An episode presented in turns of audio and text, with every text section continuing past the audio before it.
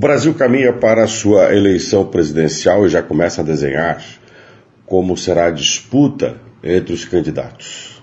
Polarizado entre Bolsonaro, o atual presidente, e Lula, o ex-presidente, figuras emergentes, como de Sérgio Moro, podem se transformar em opções de terceira via.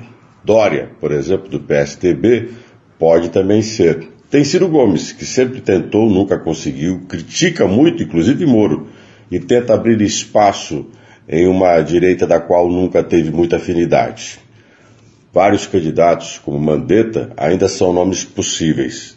Mas o que vai acontecer com o país? Qual será o destino do Brasil após as eleições de 2022? Está na mão dos brasileiros. Que se pode dizer para os brasileiros quando eles têm que fazer escolhas? Tenham ciência e consciência da escolha que estão fazendo? Não cair na ingenuidade de acreditar que todo mundo é a oratória do discurso da campanha, da ilusão da aparência e da sedução, da busca de conquistar o eleitor, porque às vezes eleitor não é tratado como deve, como cidadão.